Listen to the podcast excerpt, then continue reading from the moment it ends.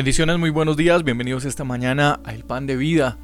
Hoy, gracias a Dios, tenemos una vez más el regalo de su misericordia, de su amor, de su bondad.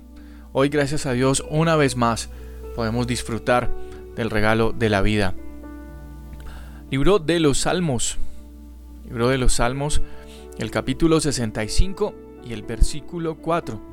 Dice de la siguiente manera, Bienaventurado el que tú escogieres y atrajeres a ti para que habite en tus atrios. Seremos saciados del bien de tu casa, de tu santo templo. Y junto con ese versículo quiero mencionar otro más que se encuentra en el Evangelio según Mateo, el capítulo 5 y el verso 6. Bienaventurados los que tienen hambre y sed, pero de justicia, porque ellos serán saciados. Si nosotros no sentimos hambre, no vamos a buscar qué comer. A menos de que estemos sufriendo por ahí de algún trastorno de ansiedad que nos produzca ese anhelo o ese deseo incontrolable en muchas ocasiones de estar comiendo, de estar picando cada rato muchas cosas y por lo general son cosas que no alimentan. Definitivamente, el nivel de hambre está determinado em, por las circunstancias que, que estén viviendo. Se dice que el cuerpo humano puede vivir mucho más tiempo sin comer que sin tomar agua. Y nosotros, como cristianos, como hijos de Dios, si nosotros profesamos ser hijos de Dios, entonces vamos a estar de acuerdo en que nosotros debemos permanecer en Cristo.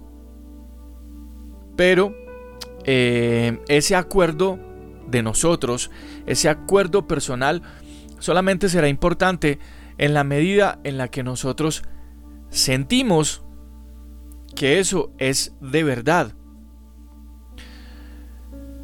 Cuanto menos sintamos nuestra necesidad de Jesús, entonces menos vamos a permanecer en Él. Jesús lo dijo de la siguiente manera. Yo soy la vid. Ustedes son los pámpanos. El que permanece en mí y yo en él, ese da mucho fruto. Porque separados de mí, nada podéis hacer. Cuando, cuando digo sentir, es porque lo más cercano a la clase de conocimiento de nuestra necesidad de Jesús que, que Él tengamos, que nosotros tengamos de Él, es eso.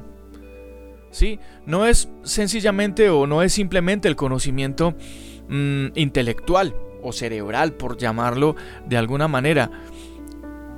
Es más bien el conocimiento experimental es de esa manera como nosotros podemos saber que necesitamos alimentarnos de Jesús. Saber que permanecemos en Él es lo que nos lleva a nosotros a sentir que realmente somos saciados del hambre que nosotros tenemos de Él. Una cosa es saber que necesitamos mm, nutrientes para nuestro cuerpo, cuando no hemos comido, no sé, tal vez en 24 horas.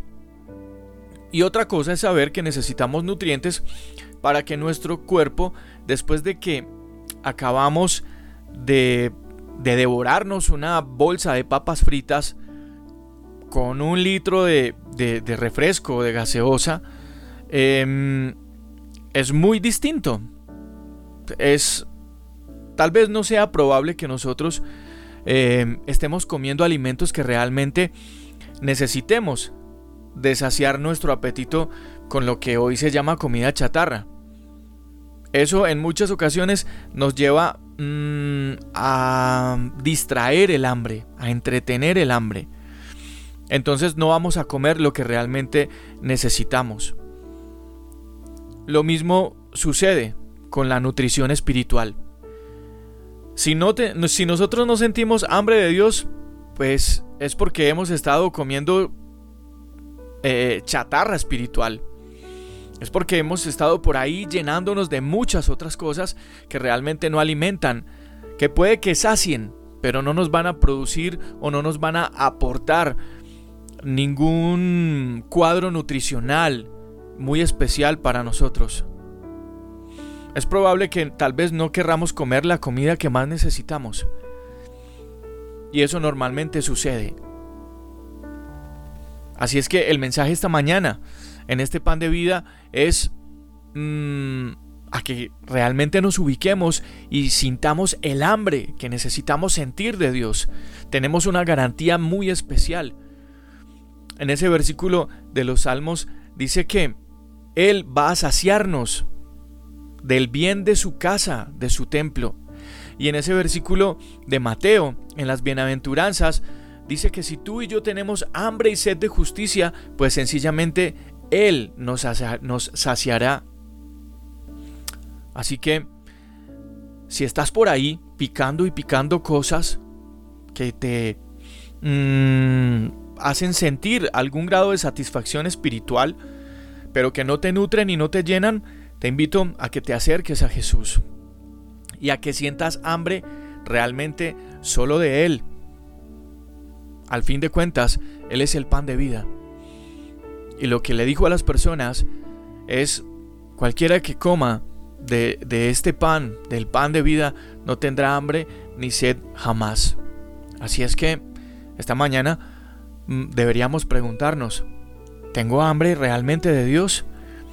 Y cuando tengo hambre de Dios, ¿realmente busco saciarme en Él?